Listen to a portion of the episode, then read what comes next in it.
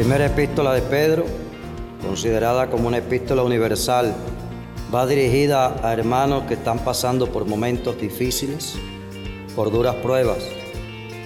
Pedro, en su primera epístola, ofrece aliento y ánimo a estos hermanos que están en la dispersión para que se mantengan firmes y a la vez les da una exhortación para que vivan en santidad. Sean santos porque.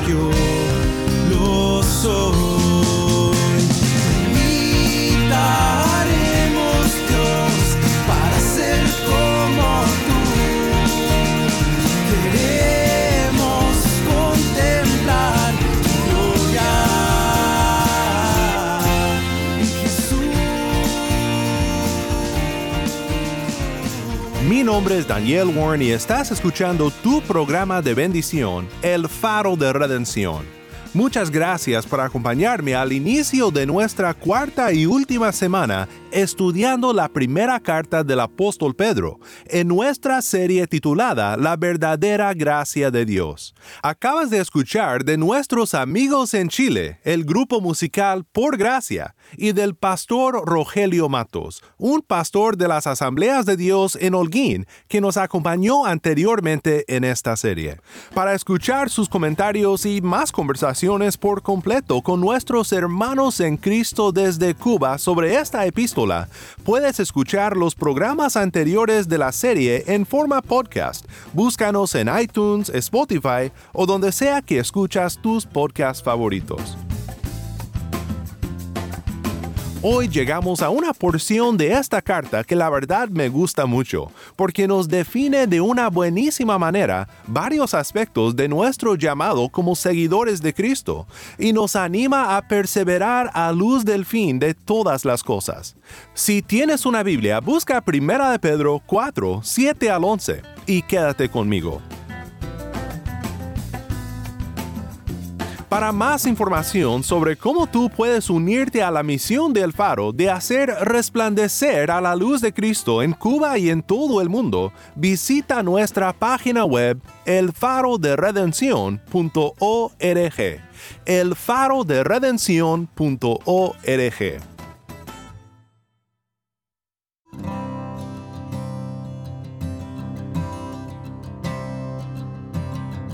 Hoy quiero pensar contigo sobre un texto de la palabra de Dios que nos da otro motivo para considerar cómo vivimos a la luz del fin de todas las cosas. El texto es 1 de Pedro 4, 7 al 11 y dice de la siguiente manera.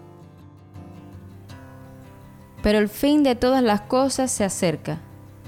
Sean pues ustedes prudentes y de espíritu sobrio para la oración. Sobre todo, sean fervientes en su amor los unos por los otros, pues el amor cubre multitud de pecados. Sean hospitalarios los unos para con los otros, sin murmuraciones. Según cada uno ha recibido un don especial, úselo sirviéndose los unos a los otros como buenos administradores de la multiforme gracia de Dios. El que habla, que hable conforme a las palabras de Dios. El que sirve, que lo haga por la fortaleza que Dios da, para que en todo Dios sea glorificado mediante Jesucristo, a quien pertenecen la gloria y el dominio por los siglos de los siglos. Amén. Gracias, Tai. Nuevamente, esto fue Primera de Pedro 4, 7 al 11. Es interesante, ¿no? ¿Por qué será que Pedro enfatiza la conducta cristiana a luz del fin de todas las cosas? Y además, ¿cómo puede decir Pedro que el fin está cerca, ya que él vivía en el primer siglo y nosotros en el siglo XXI? Pues desde una perspectiva eterna, el fin de todas las cosas sí se acerca. El tiempo se nos hace muy largo para nosotros como seres humanos, porque como alguien dijo, el tiempo lo medimos por los espacios de esta vida efímera. No podemos olvidarnos de lo que dijo Pedro en su segunda carta respecto al tiempo desde una perspectiva divina. Segunda de Pedro 3, 8 al 9 dice, Pero amados, no ignoren esto, que para el Señor un día es como mil años, y mil años como un día. El Señor no se tarda en cumplir sus promesas, según algunos entienden la tardanza, sino que es paciente para con ustedes, no queriendo que nadie perezca, sino que todos vengan al arrepentimiento. Amigo que me escuchas que aún no te consideras cristiano, debes de considerar esto. El texto que tratamos en esta tarde habla primeramente a los creyentes, exhortándonos hacia las cosas que debemos de hacer mientras que esperamos la venida de nuestro Salvador. Pero, y esto es importante, el fin de todas las cosas se acerca pronto.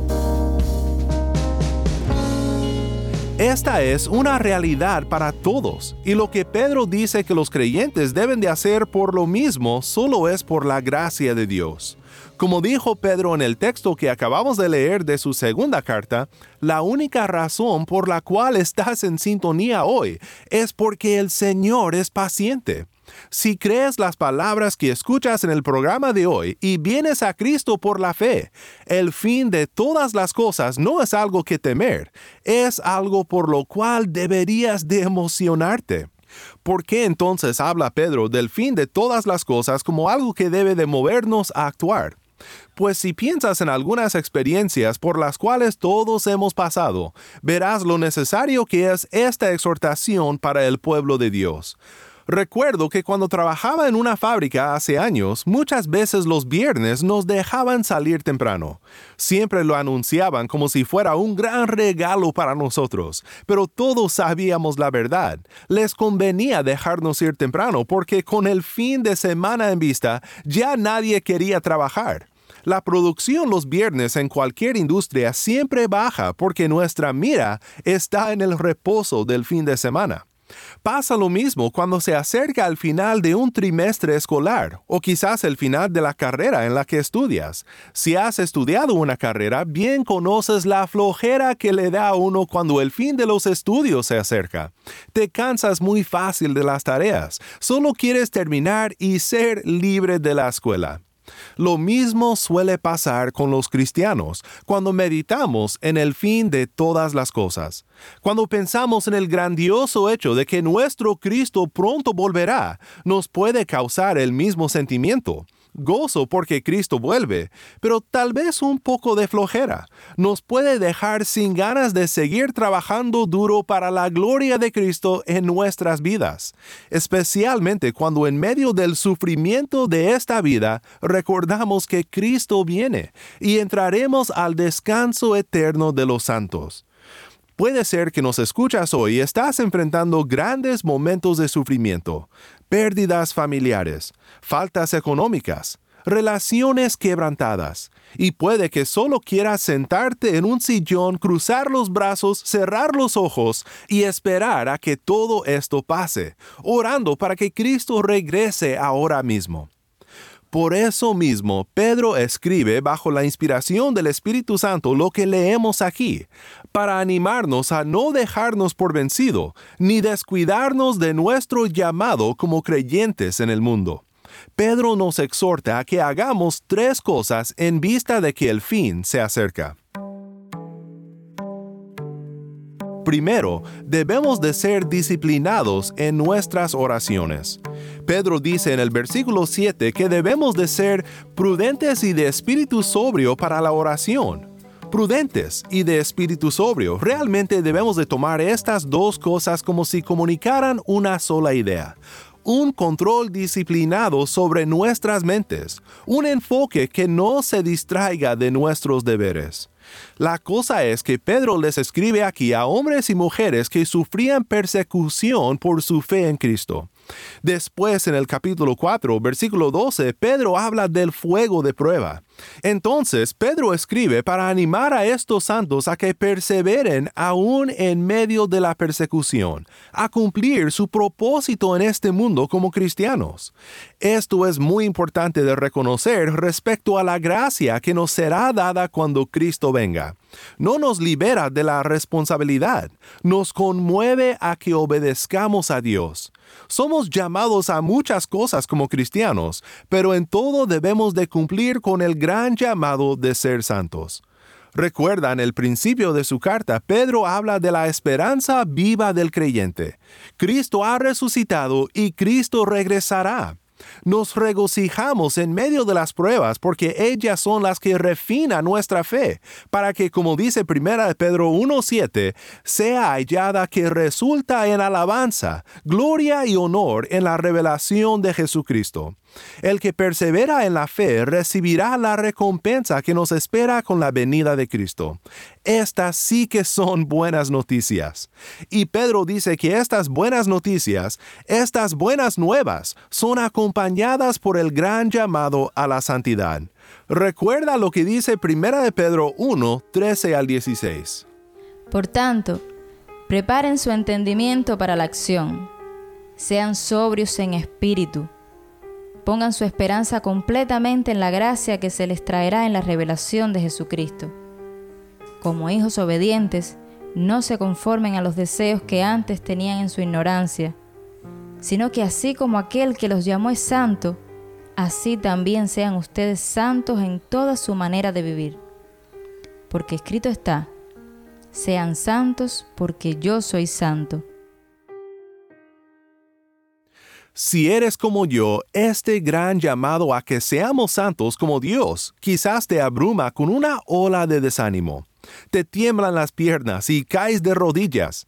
Y justamente allí es donde debemos de estar, no desanimados, sino totalmente dependientes de Dios en la oración.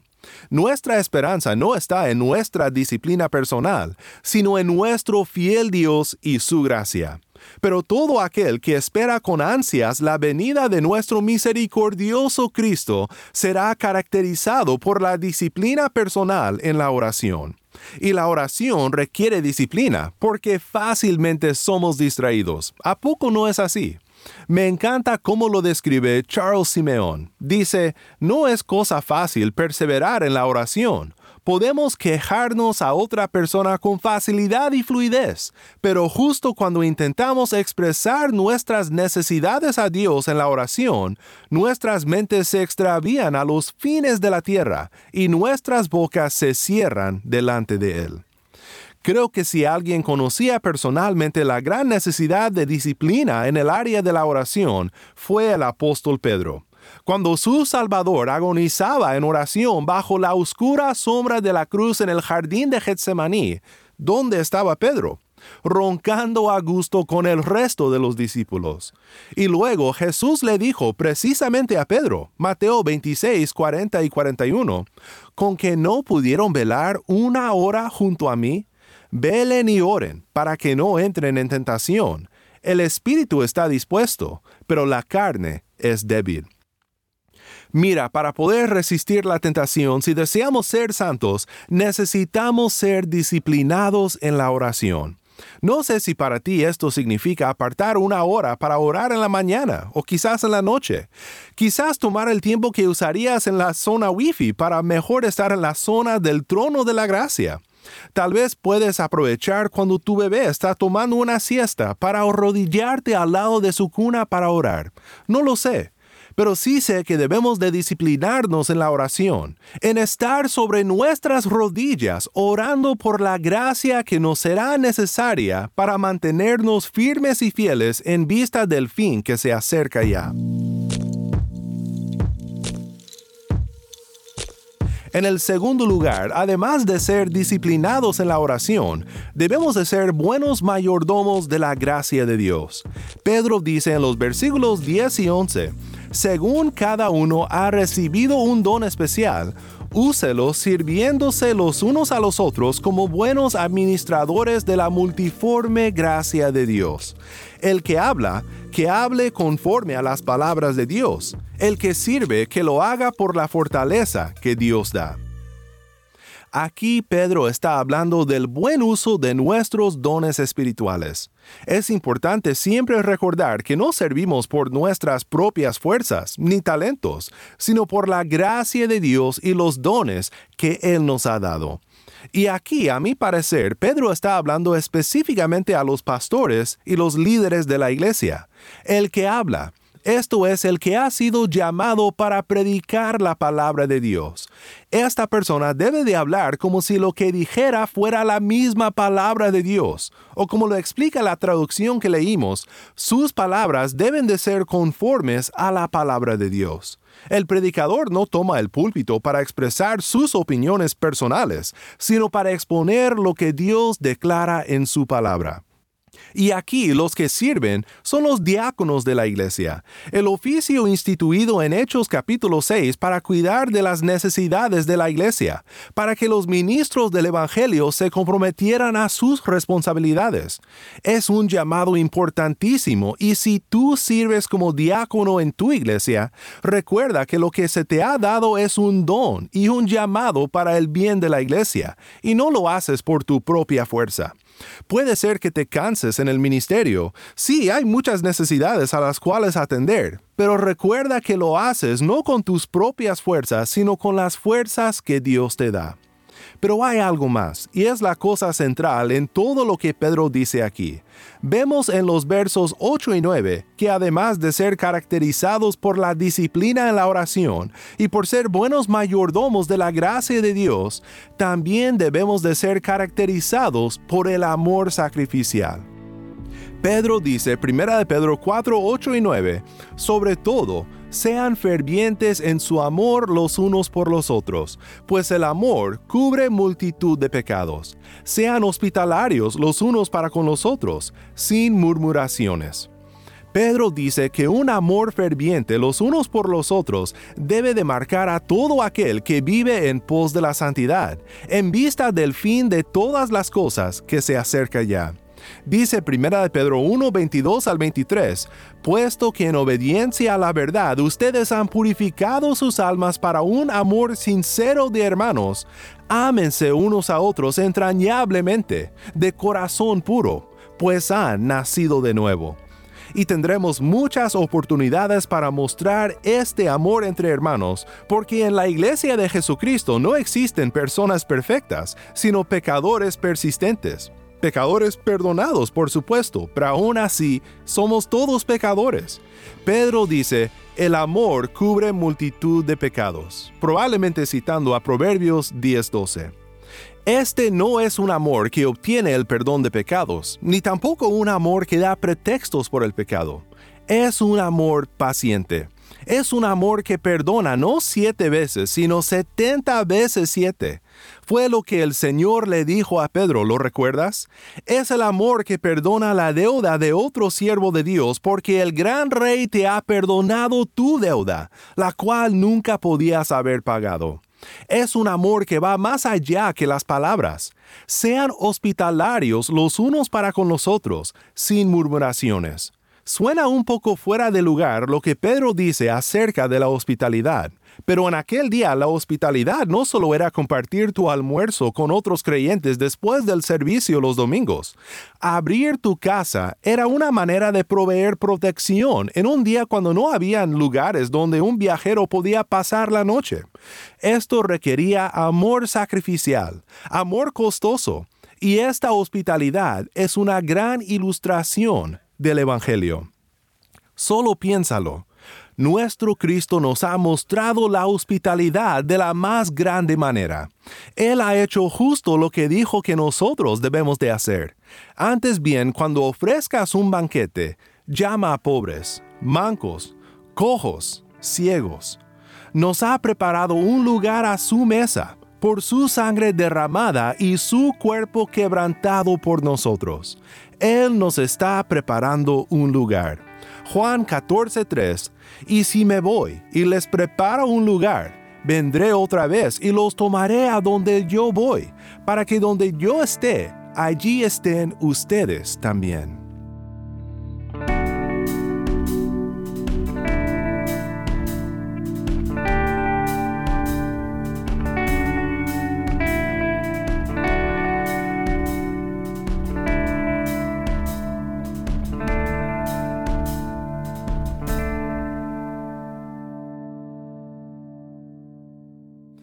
El saber que Cristo pronto viene debe de llenarnos de gratitud y hasta cierto punto debe de hacernos impacientes por ver cara a cara a nuestro Redentor. Pero a la vez debe de recordarnos que tenemos una gran tarea que cumplir en esta vida, y es ser brillantes luces de su gracia en el mundo, para que muchos más vengan a sus pies para encontrar vida en él. Espero que el haber meditado juntos hoy en este pasaje nos ayude a ser fieles a Cristo en nuestro llamado aquí en la tierra. No olvides que puedes escribirnos al correo electrónico ministerio arroba el faro de Nuevamente nuestro correo electrónico es ministerio arroba el faro de también, si te es más fácil de recordar, el faro arroba transmundial.org.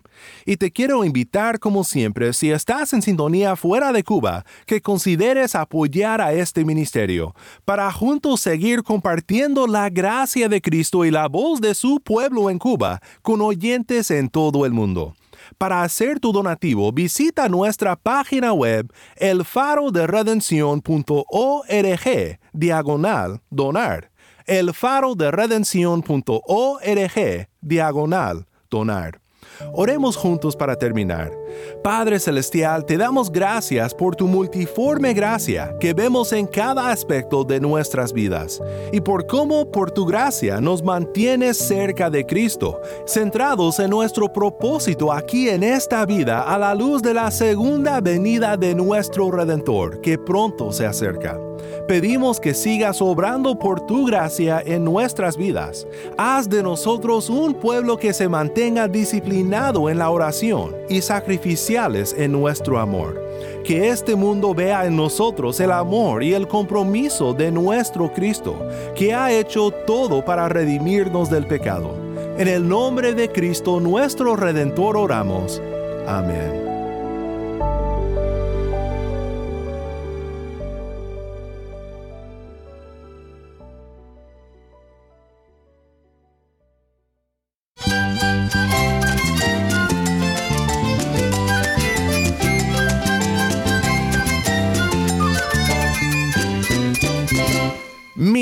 Daniel Warren. Te invito a que me acompañes mañana cuando, como siempre, anunciaremos las buenas nuevas de Cristo desde toda la Biblia para toda Cuba y para todo el mundo, aquí en tu programa de bendición, El Faro de Redención.